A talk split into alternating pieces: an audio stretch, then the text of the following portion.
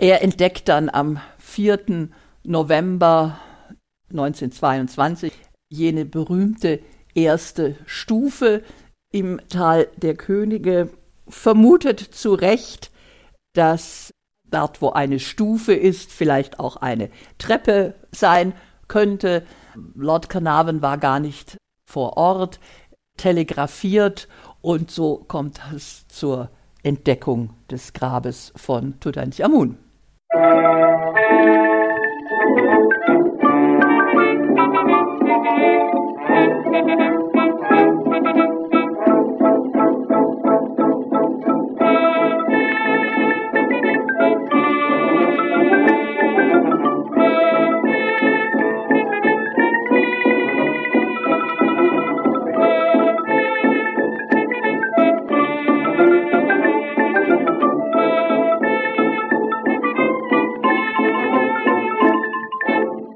Dieser Folge von Geschichte Europas versteckt es uns thematisch und auch geografisch mal wieder nach Ägypten. Und dennoch besteht ein klarer Zusammenhang zu Europa. Denn im damals stark vom Vereinigten Königreich beeinflussten Staat Ägypten entdeckt Howard Carter im November 1922, also vor 100 Jahren, den Eingang zum Grab des Tutanchamun. Wer das war und wieso seine Grablege eine der bekanntesten der Welt ist, erklärt die ehemalige Direktorin des Staatlichen Museums für ägyptische Kunst in München, Frau Dr. Silvia Schuske. Wer noch mehr über Ägypten hören möchte, findet einerseits zwei Folgen in meinem Podcast, da geht es einmal um Obelisken und einmal um Hieroglyphen, und dazu produziert das SMAC einen eigenen Podcast mit dem Namen Auf die Ohren. Schaut in die Show Notes für den entsprechenden Link sowie weitere Hinweise zu Kontakt- und Unterstützungsmöglichkeiten.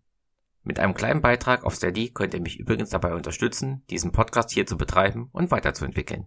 Frau Dr. Schoske ist hier zum ersten Mal dabei. Daher erzählt sie zunächst einmal von ihrem Werdegang und seit wann und warum sie sich mit Tutanchamun beschäftigt. Danach geht es dann inhaltlich los. Ich wünsche euch viel Spaß und neue Erkenntnisse beim Anhören dieser Folge. Also mein Name ist Sylvia Schoske. Ich war bis letztes Jahr Direktorin des Museums ägyptischer Kunst hier in München und Tutanchamun geht noch in meine Studentenzeit zurück weil ich damals die Idee hatte, ich wollte schon immer ans Museum, in Heidelberg bei Jan Assmann studiert und damals war ja München die zweite Station der legendären Tutanchamun-Ausstellung und ich war den Sommer über in München gewesen und hatte eben mal Museum mitgemacht und Führungen gemacht. Und ich wollte mir einfach anschauen, ob Museum das ist, was ich mir eigentlich vorstelle. Und durch einen wirklichen Zufall bin ich dann hängen geblieben bei der Tutanchamun-Ausstellung. Der damalige Direktor Dietrich Wildung, der verantwortlich war für die Deutschland-Tournee dieser Ausstellung, die ja aus Amerika über den großen Teich gekommen war, musste während der Aufbauzeit überraschend für ein paar Tage nach Bonn zur DFG, zur Deutschen Forschungsgemeinschaft, da ging es ums damalige Grabungsprojekt und meinte, naja, dann könnte ich ja in der Zwischenzeit die Aufbau, die, die Koordination des Aufbaus übernehmen. Und das ist dann eine, eine harte Woche gew geworden. Und ich blieb in, in München und habe dann in drei Monaten 150 Vorträge und Führungen zu Tutanchamun gemacht. Äh, dann hatte ich einmal das Thema drinne und konnte für den für den Rest meines Lebens Vorträge und Führungen halten. So bin ich zu Tutanchamun gekommen und habe dann auch äh, die Ausstellungsstücke zurück nach äh, Kairo und dann dort in die Vitrinen verbracht. Und bevor wir uns gleich um das Grab des Tutanchamun kümmern, müssen wir uns erstmal, glaube ich, um die Person selber kümmern. Wer war das? Wer war Tutanchamun? Ja, Tutanchamun ist nach allgemeinen Vorstellungen in der Zwischenzeit ist das, glaube ich, ziemlich unbestritten. Tutanchamun ist der Sohn des Echnaton, äh, nicht aus der Verbindung mit Nofretete. Das ist, diese Verbindung hat sechs Töchter erbracht, aber keinen Sohn. Und es gibt aber etliche Hinweise darauf, äh, dass er tatsächlich der Sohn des Echnaton mit einer Nebenfrau, vermutlich namens Kia, gibt. Das ist eine äh, ähm, Nebenfrau, die wir aus aufgrund verschiedener verschiedener Denkmäler doch festmachen festmachen können.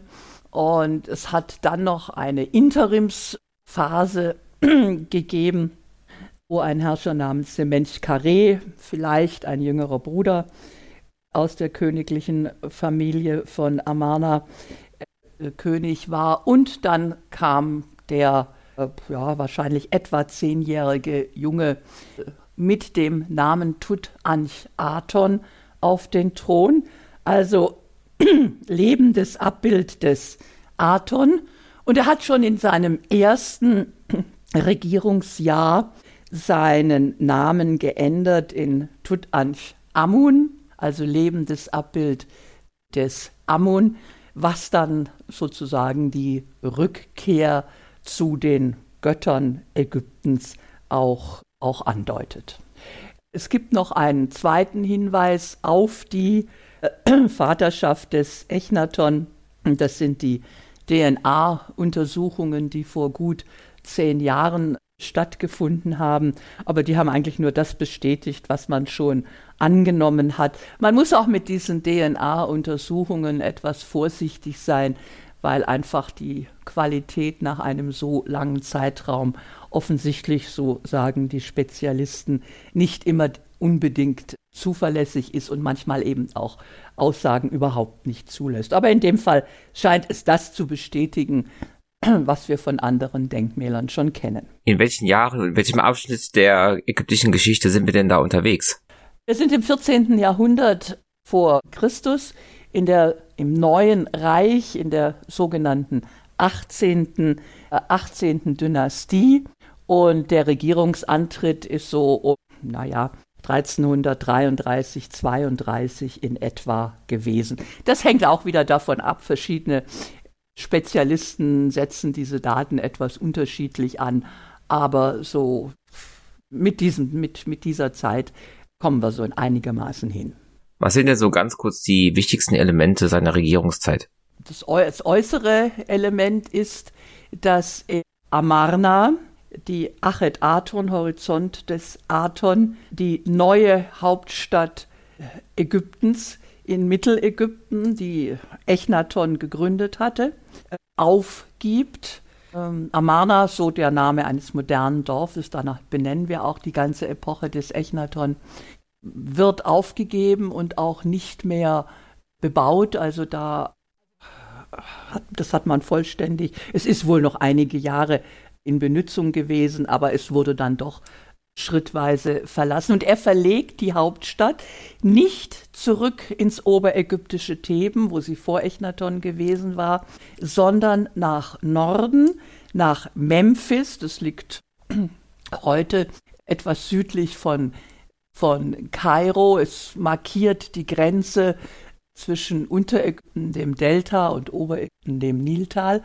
Und diese Stadt ist eine uralte Stadt gewesen, die schon im Alten Reich Hauptstadt des Landes war. Und sie ist schon seit etlichen Generationen jetzt im Neuen Reich der Sitz des Militärs. Dort fand auch die Ausbildung des Kronprinzen statt und er äh, geht äh, oder in dieser Zeit geht man mit der Hauptstadt, mit dem Königshof nach Unterägypten, nach Memphis. Man ist damit einfach näher am Geschehen im östlichen Mittelmeerraum dran. Und Theben bleibt aber wichtigstes religiöses Zentrum des Landes und auch bis zum Ende des Neuen Reiches der Sitz oder der Ort, der königlichen Nekropole, also der Bestattung der Könige und Königinnen im Tal der Könige. Also diese Verlegung der Hauptstadt ist etwas ganz Entscheidendes.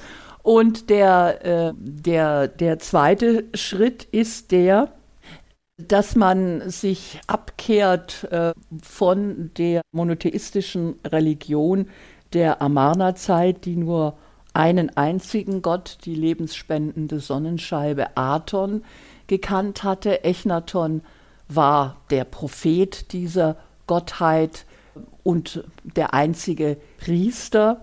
Und er hat äh, damit etliche Jahrhunderte vor den Hebräern die erste monotheistische Religion der Weltgeschichte begründet. Das heißt also, es ist eine, eine, es ist eine Epoche äh, der Restauration, der, der, der Rückkehr zum alten Glauben.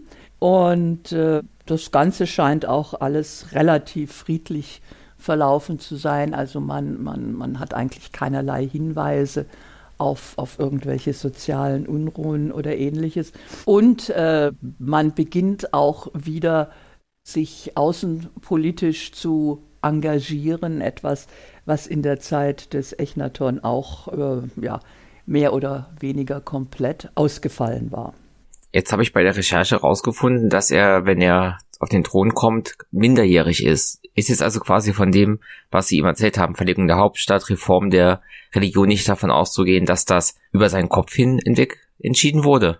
Naja, also er ist nicht der erste minderjährige König. Das haben wir, das haben wir in, immer wieder in allen Epochen, dass, äh, dass Kinder auf den Thron, Kinder auf den Thron kommen und Natürlich ist es nicht der zehnjährige Junge, der sagt, wir gehen jetzt, wir gehen jetzt nach, nach Memphis. Das sind natürlich die, die grauen Eminenzen, die, äh, ja, die das eigentliche, die das eigentliche Sagen haben. Äh, das ist zum einen ein Mann namens Ehe, von dem wir nicht ganz genau wissen, in welcher Verbindung er mit der königlichen Familie stand. Eine Theorie ist, dass er der Vater der Nofretete war. Und der zweite starke Mann ist Harem Hab, der oberste Militärführer. Und beide Männer werden übrigens nacheinander nach dem Tode, nach dem frühen Tode Tutanchamuns dann auch selbst den Königsthron übernehmen.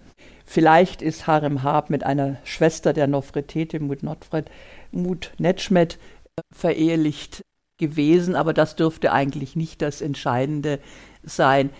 Festzuhalten ist, dass die, ja, sagen wir mal, die Partei der Falken, also der Militärs in Ägypten, die im Verlaufe der 18. Dynastie herangewachsen war, eigentlich einen Militärführer, eine ganz neue Schicht, dass die jetzt wieder das Sagen hat und das bleibt auch so bis in die Zeit von Ramses II., Ramses dem Großen, der äh, dann allerdings diese Gruppierung ausschaltet. Jetzt haben Sie schon seinen frühen Tod erwähnt. Wann und woran stirbt er denn? Ja, da können wir ja nun eine Menge von Theorien auf, aufzählen. Er scheint nach etwa zehn Jahren gestorben zu sein. Und äh, auch hier hätten wir eigentlich den Befund der Mumie gar nicht gebraucht. Wir haben uns seinerzeit, also äh, Anfang der 80er Jahre damals, die Denkmäler, auch die, die hier in München gewesen sind, sehr genau angeschaut. Und da gibt es einige, die darauf hinweisen, dass er Probleme, ich sage es jetzt mal ganz vorsichtig, ich bin nicht der Mediziner, dass er ganz vorsichtig ausgedrückt Probleme mit, mit einem Bein gehabt hat. Er wird auch zweimal wird er äh, mit einem etwas verkürzten Bein dargestellt, auch bei dem berühmten Berliner Relief Spaziergang im Garten, in dem man üblicherweise ihn und seine Frau Anchisen Amun äh, erkennt. Und er stützt sich in diesen Darstellungen auch jeweils auf einen Stab. Und das ist etwas völlig Ungewöhnliches.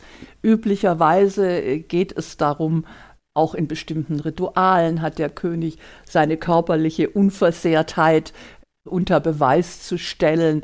Er wird als, als, als ja, sportlicher, kriegerischer und, und fitter Mann dargestellt. Und äh, hier haben wir also wirklich einen solchen Bruch mit der Tradition, das sind völlig einmalige Darstellungen und die muss man auch ernst nehmen. Also sämtliche Kunst in Ägypten ist ja Auftragskunst und alles, was im königlichen Umfeld passiert, ist ist königliche Auftragskunst. Also da ist nicht dran zu denken, dass dass irgendein Künstler sich hingestellt hat und gesagt hat, na, malen wir doch mal oder, oder, oder zeichnen wir oder bildhauern wir doch mal einen schwachen König. Also das ist auszuschließen. Er ist auch der einzige König, der bei Jagddarstellungen auch, also der König auf der Jagd ist auch so ein, so ein, ja, eine Chiffre, um den, um den kräftigen, fitten König zu zeigen, der auf mehreren Denkmälern sitzend beim Bogenschießen gezeigt wird. Auch das etwas völlig Ungewöhnliches. Und wenn wir uns dann einige der Objekte von seinen Grabbeigaben anschauen, dann finden wir dort ein gutes Dutzend, legen Sie mich nicht fest, von Stöcken, die eindeutige Gebrauchsspuren zeigen. Also nicht irgendwelche Zepter oder Zeremonialstäbe oder, oder so etwas, was man so bei Ritualen in der Hand gehalten hat. Nein, recht deftige, ja man kann schon fast sagen Krücken, Stöcke aus Holz und die zeigen auch Gebrauchsspuren. Also das heißt, dass der junge König ganz offensichtlich eine Gehhilfe gebraucht hat auf diesen Darstellungen, die uns, die, die ihn mit dem verkürzten Bein zeigen, stützt er sich da drauf, hat sie sogar einmal unter die Achsel geklemmt. Und vielleicht, um die Bedeutung dieser Denkmäler noch höher zu stellen, muss man wissen, dass es in Ägypten bestimmte Darstellungstabus gegeben hat.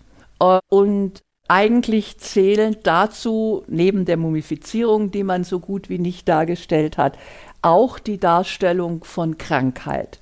Warum zeigt man kaum, es gibt einige ganz, ganz wenige Ausnahmen, die deswegen umso ernster zu nehmen sind, diese Gegenstände, die ins Grab kommen oder auch diese Reliefs, die sind ja für die Ewigkeit bestimmt. Und äh, eine zufällige Krankheit, die würde man niemals in einem Grabrelief zeigen, denn man will ja nicht für alle Ewigkeit krank sein. Auf der anderen Seite stehen natürlich die künstlerischen Darstellungen der Epoche des Tutanchamun noch ganz in der Zeit und in der ja, kurzen Tradition der Amarna-Kunst, die eine sehr diesseitige gewesen ist, in der viele Dinge auch anders dargestellt werden als sonst. Ich würde das also durchaus von der Idee her als das Erbe der Amarna-Zeit bezeichnen. Und äh, deswegen ist es also sehr wahrscheinlich, dass er nun tatsächlich in irgendeiner Weise gehbehindert gewesen ist durch eine, vermutlich doch durch eine Krankheit. Was wir ausschließen können, ist auf alle Fälle das, was ja mal auch vor etwa zehn Jahren oder noch äh, durch die Presse gegeistert ist. Er ist sicherlich nicht ermordet worden. Erstens mal ist Königsmord etwas so Ungeheuerliches, das hat man in der 3000-jährigen Geschichte, können wir es gerade zweimal belegen. Und warum hätte man ihn ermorden sollen? Man war ja Gott froh, dass man ihn hatte, dass man einen legitimen Nachfolger aus der Dynastie, aus der großen 18. Dynastie gehabt hat und warum sich in Schwierigkeiten bringen, indem man ihn, indem man ihn umbringt. Also das können wir, das können wir mit Sicherheit ad acta legen. Und ja, ob es dann letztendlich ein Unfall gewesen ist, vielleicht, äh, es ist üblich gewesen, dass der König auf dem Streitwagen gefahren ist. Es ist üblich gewesen, dass er, das ist einfach das Fortbewegungs, das königliche Fortbewegungsmittel zu Land und ob er da nun einen Unfall gehabt hat, ob er da vielleicht einen Unfall bei der Jagd gehabt hat, vielleicht auch bei einer militärischen Ausbildung. Warum nicht? Weil er, eigentlich musste er sich ja da auch diesen Pflichten unterziehen. Und äh, da ist es also dann in der Kombination äh, ist es dann zu dem frühen Tod gekommen. Und nachdem er gestorben ist, muss er begraben werden. Wie wird er begraben? Wie jeder andere ägyptische König auch.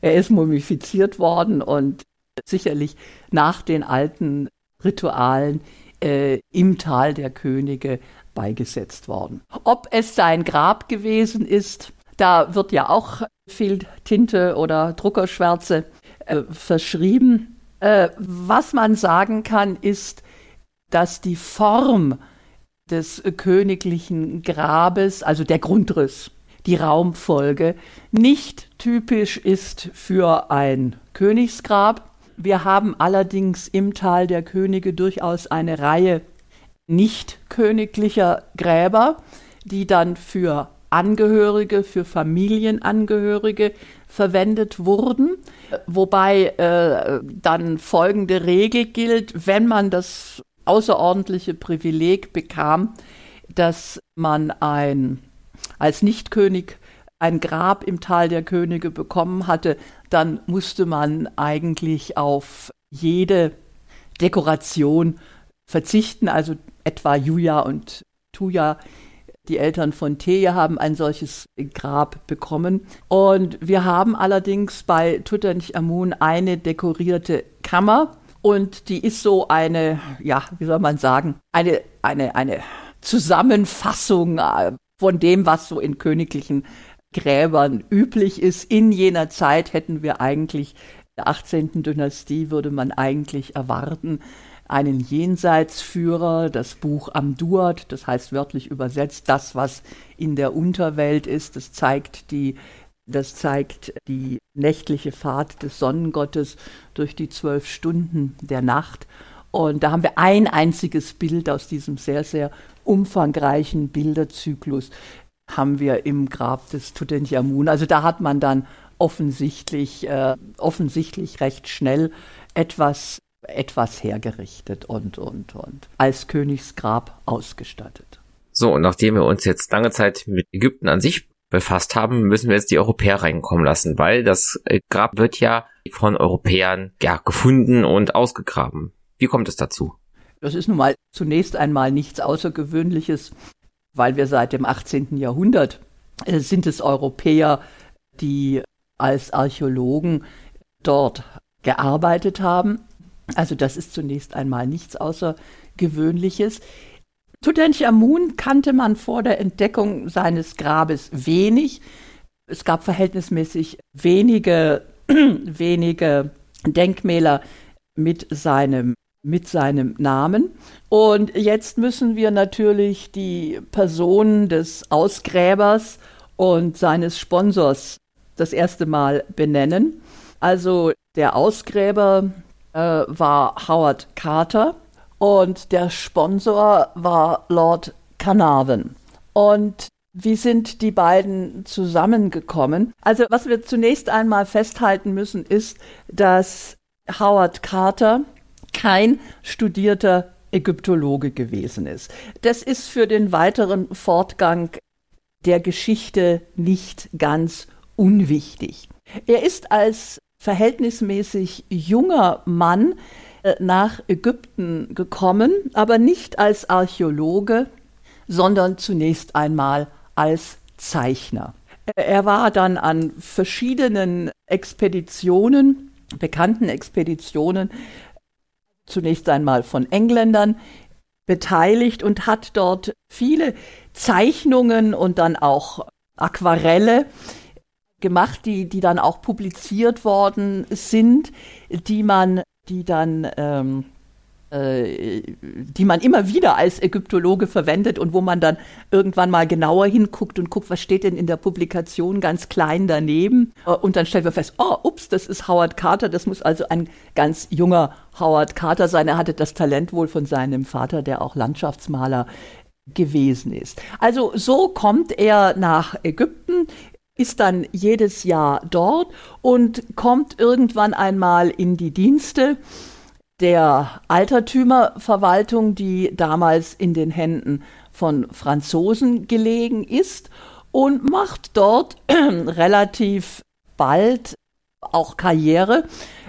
Er macht eine ganze Reihe von, von durchaus spektakulären Funden das bekannteste ist vielleicht oder etwas, was viele vielleicht schon mal im Museum in Kairo gesehen haben, ist im Talkessel von Der el-Bahari, dort wo der Terrassentempel der Hatschepsut sich befindet, gibt es auch den Totentempel von Mentehotep II., dem Begründer des Mittleren Reiches. Und äh, Howard Carter hat eine, hat eine äh, durch Zufall, allerdings nicht durch systematisches Graben, eine sehr bekannte Statue, die den König Mentuhotep mit schwarzer Hautfarbe zeigt, gefunden. Und er hat immerhin dann, obwohl wie gesagt nicht vom Fach, er hat dann immerhin den, das Amt des äh, Inspektors für ägyptische Altertümer für ganz Oberägypten inne. Er ist allerdings auch ein etwas, ein etwas, ja, aufbrausender und wohl auch etwas schwieriger Charakter gewesen und er legt sich dann eigentlich wegen einer Lappalie mit einer französischen Reisegruppe an, die sich dann auch beschwert und dann bricht sozusagen der Gegensatz zwischen den Franzosen und den Engländern äh, auf. Also er quittiert dann, halb wird er rausgeschmissen, halb quittiert er den seinen Job bei der Altertümerverwaltung. Und äh, kommt, kommt dann mit Lord Carnarvon zusammen, einem englischen, einem, Engl einem englischen Lord, der nun nach Ägypten gekommen war, auch wieder eine, eine verrückte Geschichte, weil er 1901 übrigens in Deutschland einen Autounfall gehabt hat er besaß, glaube ich, ein, das, das dritte Auto, das, das in England überhaupt zugelassen war, war also ein, ein, einer der, der, der Autopioniere, wenn man so sagen will, und hat einen ganz, ganz schweren Unfall hier in Deutschland gehabt, im Taunus, äh, mit so schweren Verletzungen, dass er daran fast gestorben wäre. Und die Ärzte empfehlen ihm, was, mal, was damals durchaus üblich gewesen ist, dem englischen Klima zu entfliehen und die Winter, die Wintermonate in, in Ägypten zu verbringen wegen des besseren Klimas. Also wichtig, er ist als wirklich schwerkranker Mann eigentlich nach Ägypten gekommen. Er langweilt sich dort und sieht, dass andere Adelige oder auch äh, amerikanische Fabrikanten, also Millionäre sagen wir vielleicht, sich die Zeit vertreiben mit Grabungen und so kommen also jetzt die beiden zusammen und in der Zwischenzeit hat also Howard Carter die zunächst einmal fixe, fixe Idee, er will das Grab äh, des Tutanchamun im Tal der Könige finden. Ein Projekt, das äh, belacht wird. Es gibt von einem Fachkollegen die Aussage im Tal der Könige ist alles schon so oft umgegraben worden, äh, da ist überhaupt nichts mehr, nichts mehr zu finden. Um die ganze Sache ein bisschen abzukürzen, er entdeckt dann am 4. November 1922 jene berühmte erste Stufe im Tal der Könige, vermutet zu Recht, dass äh, dort, wo eine Stufe ist, vielleicht auch eine Treppe sein könnte. Lord Carnarvon war gar nicht vor Ort, telegrafiert und so kommt es zur Entdeckung des Grabes von Tutanchamun. Naja, bis jetzt ist ja erstmal nur eine Treppenstufe entdeckt. Wie geht's denn weiter nach unten? Naja, es ist tatsächlich eine, eine, eine Treppe da, die dann in den folgenden Wochen freigelegt wird. Und dann schließlich, schließlich kommt man tatsächlich zu einer äh, verschlossenen Tür und zu einem, zu einem Gang.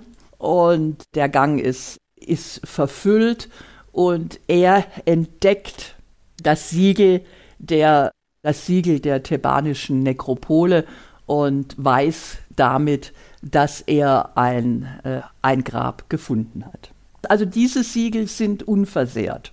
Und es ist ja wahrscheinlich so, äh, dass das Grab tatsächlich schon mal in der Antike vermutlich kurz, kurz nach dem, nach der Bestattung beraubt äh, worden ist. Es gibt da einfach Dinge, die, wenn wir den Beschreibungen und den Fotos jener Zeit glauben wollen, was durchgewühlt worden ist. Man muss da aus einem bestimmten Grund, kommen wir gleich drauf zu sprechen kommen, ein bisschen vorsichtig, ein bisschen vorsichtig sein. Und man gelangt ja dann zu der zweiten Tür, bricht dort ein Loch rein und dann die berühmte Geschichte, ob sie sich nun so abgespielt hat oder nicht. Che non è vero e ben trovato. Äh, können Sie irgendwas erkennen? Und wo er antwortet, yes, wonderful things. Und da blickt man dann in die Vorkammer des Grabes mit, die ja nun vollgestopft bis oben hin mit Grabbeigaben gewesen ist. Was waren das für Wonderful Things? Was hat er gesehen? Er hat einen Teil der Streitwegen gesehen, die so groß waren, dass man sie auseinander, dass man sie auseinandernehmen musste. Er hat große Bahren gesehen, äh, unter die nun die verschiedensten Gegenstände gestapelt gewesen sind. Und das war jetzt nun tatsächlich so, dass viele von den Dingen eben auch vergoldet äh, gewesen sind und dass er dann zu diesem Zeitpunkt nun, er hat ja auch äh, entsprechende äh, Hinweise gefunden, die Kartusche von Tutanchamun, dass man also doch zu diesem frühen Zeitpunkt schon relativ sicher sein konnte, man hat das Grab des Tutanchamun wirklich gefunden. Eine der bekanntesten Objekte in Zusammenhang mit ihm ist ja diese opulente goldene Totenmaske. War es üblich, dass die Pharaonen so etwas bekommen haben und wie hat man auf die Entdeckung eben dieser Totenmaske reagiert? Also zunächst mal würde ich sie einfach nicht als Totenmaske bezeichnen, denn die Funktion dieser Maske ist etwas ganz anderes. Sie, sie beschreibt eigentlich die jenseitige göttliche Existenz des Königs, denn wie wir schon aus, den, ein, aus einem Spruch aus den Pyramidentexten wissen, Gold ist das Fleisch der Götter. Und ja, wir können mit einiger Sicherheit davon ausgehen, dass alle Könige, zumindest in dieser Epoche, so bestattet gewesen sind. Was wenig bekannt ist, ist, dass, dass es nicht das einzige königliche Begräbnis ist, das uns überliefert ist mit mehr oder weniger der kompletten Grabausstattung. Zwar das einzige im Tal der Könige, aber nicht das einzige aus dem alten Ägypten. Wir haben in der ans Neue Reich anschließenden dritten Zwischenzeit, sagen wir jetzt mal ganz grob 1100 bis 800 vor Christus, 21., 22. Dynastie, Grabfunde aus dem Ostdelta, aus Tanis, das war die Hauptstadt in jener Zeit.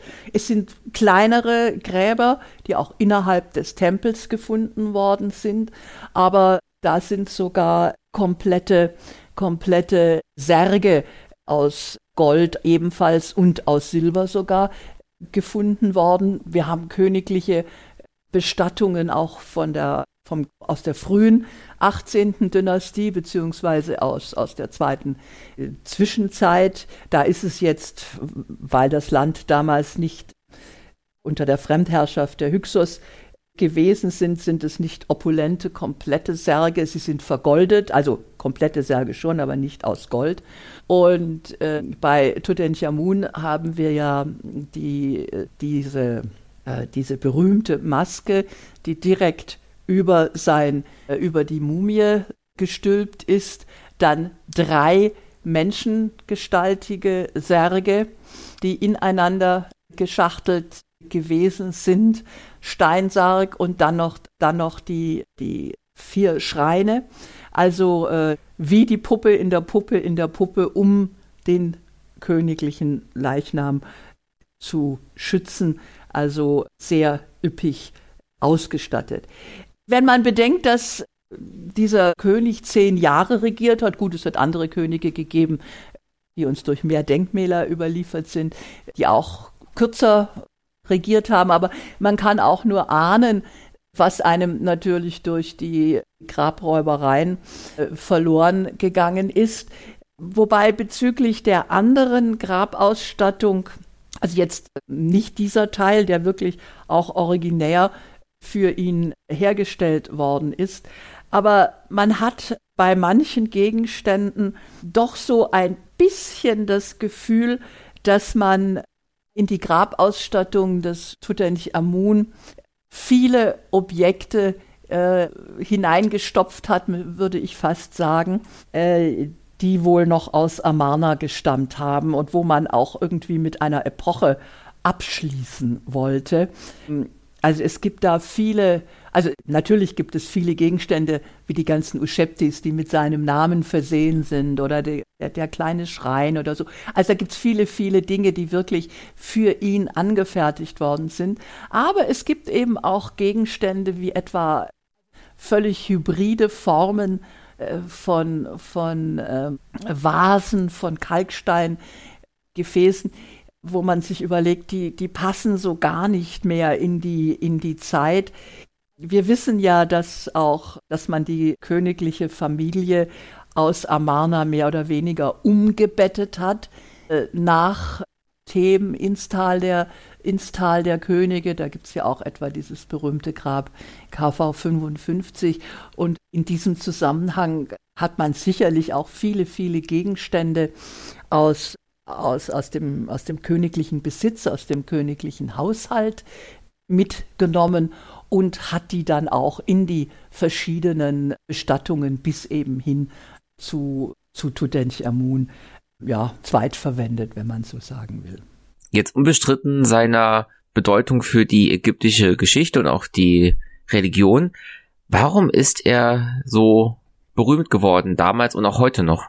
Wir sind in einem neuen Zeitalter sozusagen angekommen und äh, die Geldmittel des Lords, er wollte ja die Grabung auch schon unterbrechen und hat sie dann auf, auf besonderen Wunsch von Howard Carter dann doch noch gesagt, eine allerletzte Kampagne machen wir, machen wir noch.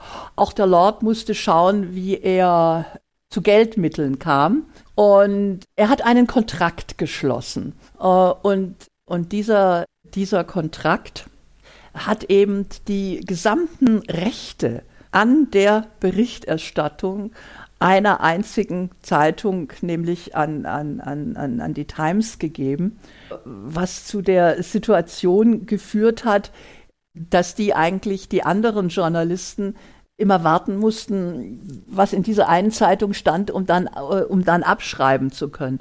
Und es ist natürlich ein, ein, es ist natürlich ein Hype, ein Hype entstanden. Wir, wir, wir sind in, in der, in einer Epoche zwischen den, zwischen den Weltkriegen und äh, der Ägypten-Tourismus ist nicht auch zuletzt durch den Fund der Nofretete, die in den, die auch deswegen so berühmt ist, äh, geworden ist, weil sie genau in den damaligen Zeitgeschmack reingepasst hat.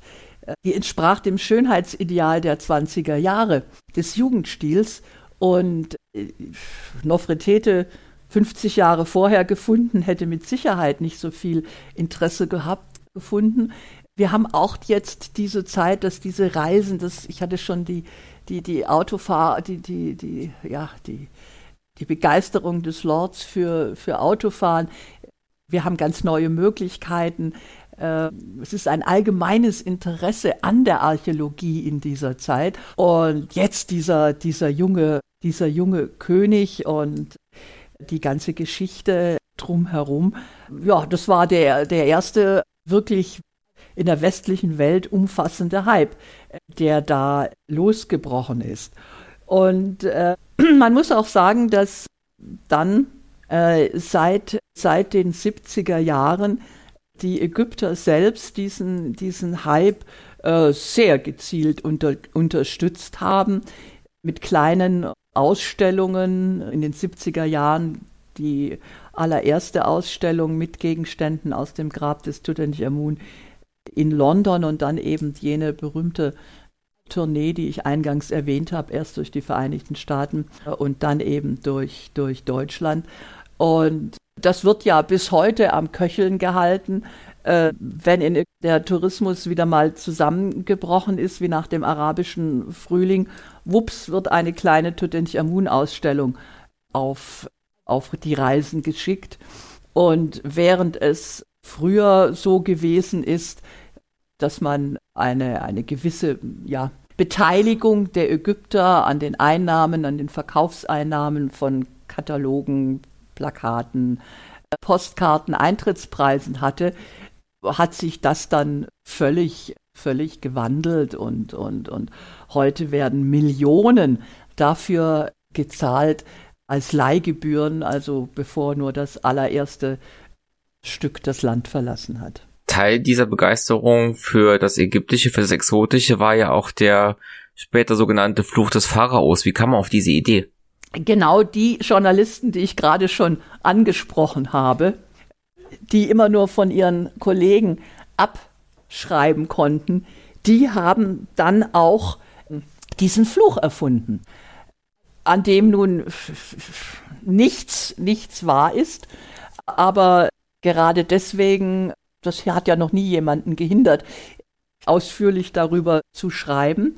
Äh, da werden Objekte erfunden und, ähm, und Texte zitiert, äh, da soll es beispielsweise zwischen, zwischen diesen sogenannten Wächterfiguren, diesen beiden lebensgroßen Holzfiguren, die dann den Durchgang zur eigentlichen Grabkammer flankiert haben, da soll es den Text geben, der Tod wird auf schnellen Schwingen zu denjenigen kommen, der die Ruhe des Pharao stört. Klingt schön, steht da, steht da aber nicht. Und es hat sogar eine, eine, ja, soll man sagen, eine Autorin, eine Okkultistin gegeben, Marie Corelli, die dann auch fabuliert hat, die fürchterlichste Bestrafung folgt jedem voreiligen Eindringling eines versiegelten Grabes. Das ist ein Zitat aus einem Roman, aber nicht das Zitat aus einer Inschrift im Grabe. Natürlich stirbt Carnarvon selbst auf unglückliche Art und Weise durch einen entzündeten Moskitostich, den er sich beim Rasieren aufgeschnitten hat. Aber wir erinnern uns, Lord Carnarvon war ein schwerkranker Mann und hat dieser Blutvergiftung, die ihn dann ereilt hat, halt nichts entgegenzusetzen gehabt in Kairo, wo man vielleicht auch nicht die medizinische Betreuung hatte, die man, die er vielleicht in England äh, hätte bekommen können, dass während seines oder am, am Abend seines Todes das Licht in ganz Kairo ausgefallen ist. Also ich kann mich an meine ersten Ägyptenaufenthalte in den 70er Jahren erinnern.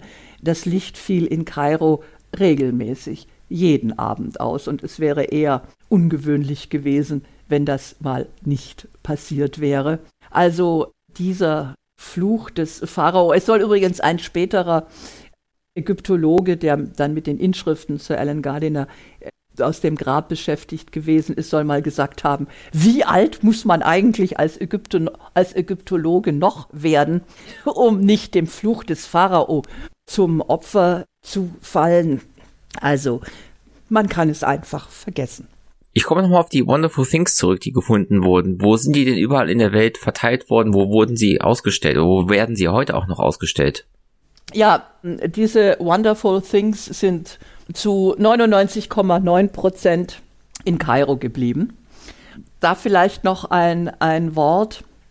Äh, ich sagte vorhin, dass ja diese ganzen Beschreibungen von Howard Carter über diesen Grabfund ein bisschen ungenau sind und dass er da auch äh, wesentlich später das zum Teil äh, niedergeschrieben hat. Er hat auch anderes in, in der populären Veröffentlichung geschrieben, als er zum Teil in den, in den ähm, äh, in, in, in Briefen geschrieben hat.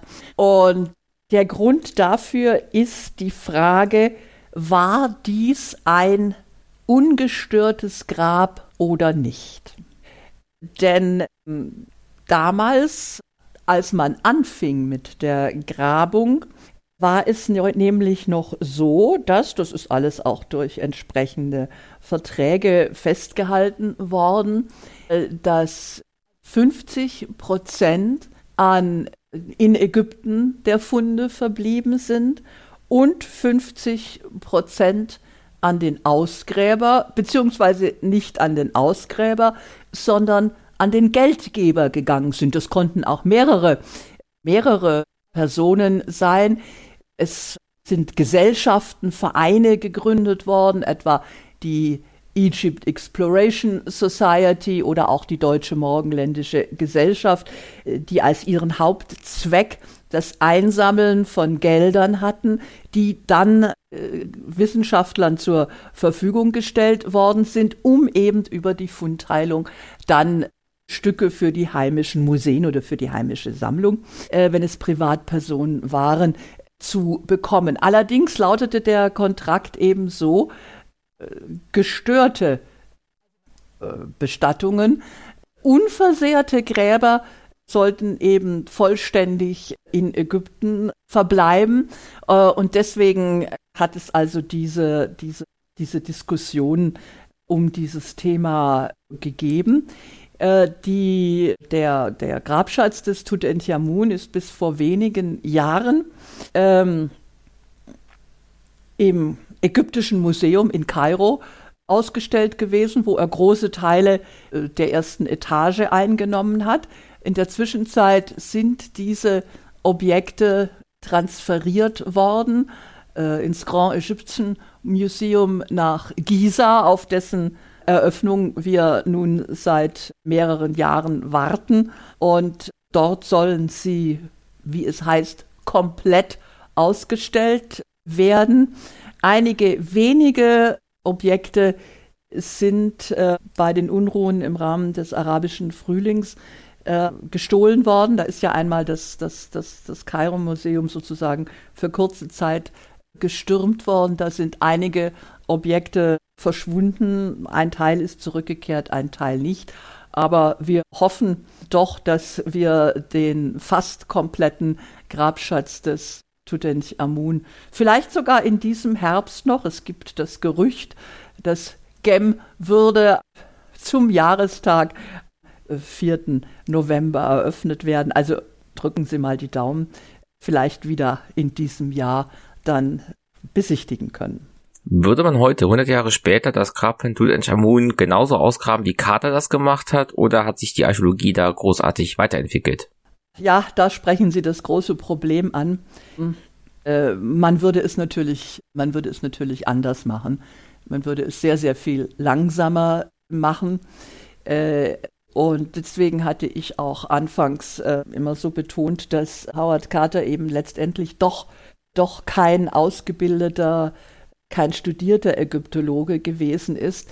Er hatte zwar die Unterstützung wirklich der, der Spezialisten des Metropolitan Museum, die auch vor Ort gewesen sind und die haben ihren besten Fotografen und ihre besten Restauratoren hingeschickt. Aber die Leitung des Ganzen lag natürlich immer noch bei, bei Howard Carter. Man würde das, man würde sehr, sehr viel länger dazu brauchen und man würde vor allen Dingen Gut, ich meine, es ist auch eine andere Zeit damals gewesen. Man würde genauer dokumentieren. Also das heißt, man würde mehr Arbeit darauf verwenden, zu zeigen, wie haben die Objekte zueinander gelegen, wie haben sie, was war in welchen Kisten verpackt. Also er wollte ganz offensichtlich die Sachen möglichst schnell aus dem Grab auch herausbringen, auch wiederum verständlich, man hat natürlich Angst gehabt, überfallen zu werden.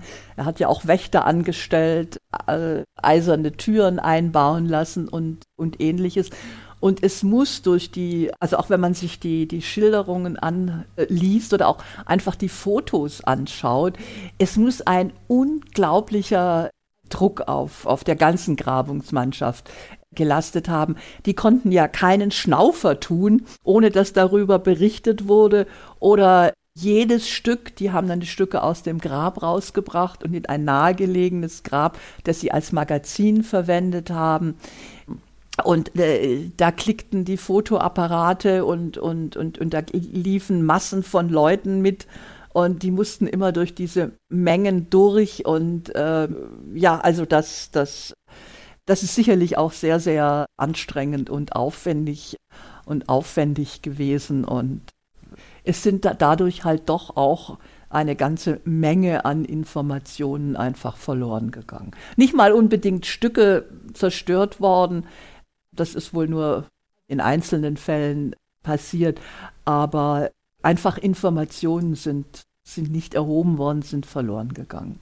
Unwiderruflich, weil nachdem man es ausgeräumt hat, konnte man es ja nicht wieder, war es ja weg. Ne? Waren Sie selber schon mal im Grab von Tutanchamun? Ja, ja, x-mal. Werde auch dieses Jahr wieder mal dort sein.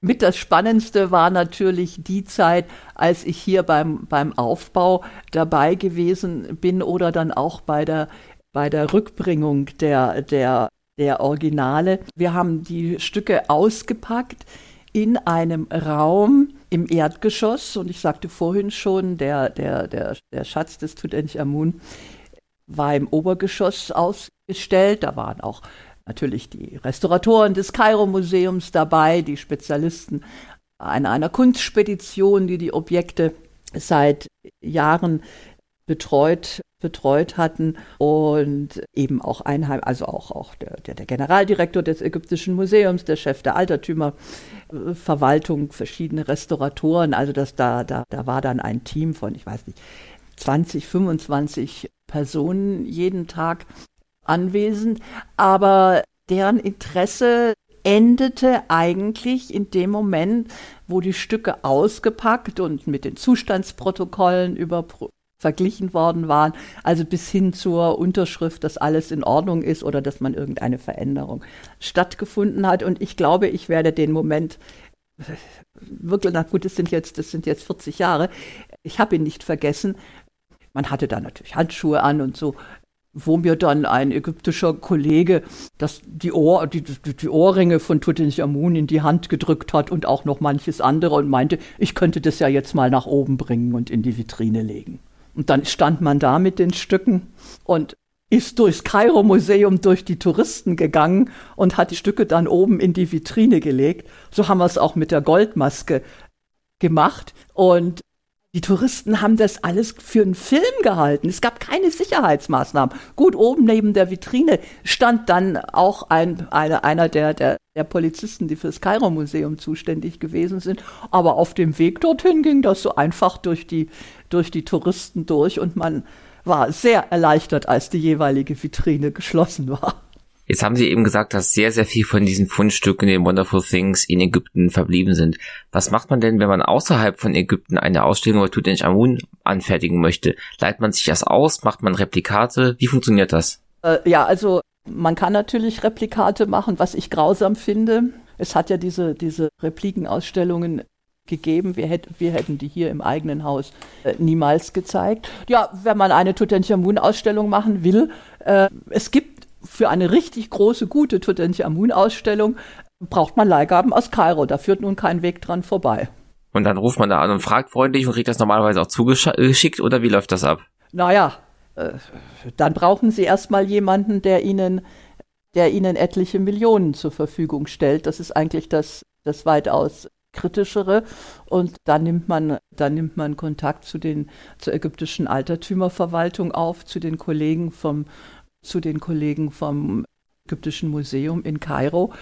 Und, und dann beginnen langwierige Verhandlungen. Ich hatte vorhin schon gesagt, also wir sind, wir sind, ein, ein, wir sind ein staatliches Museum.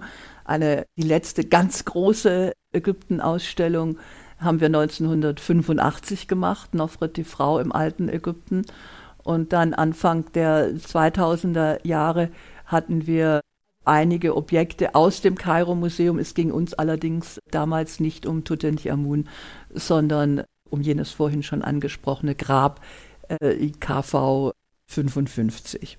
Also wenn man, wenn man eine Ausstellung äh, machen will mit Leihgaben aus äh, Kairo, dann ist es ein langwieriges, mühsames und vor allen Dingen teures Unternehmen.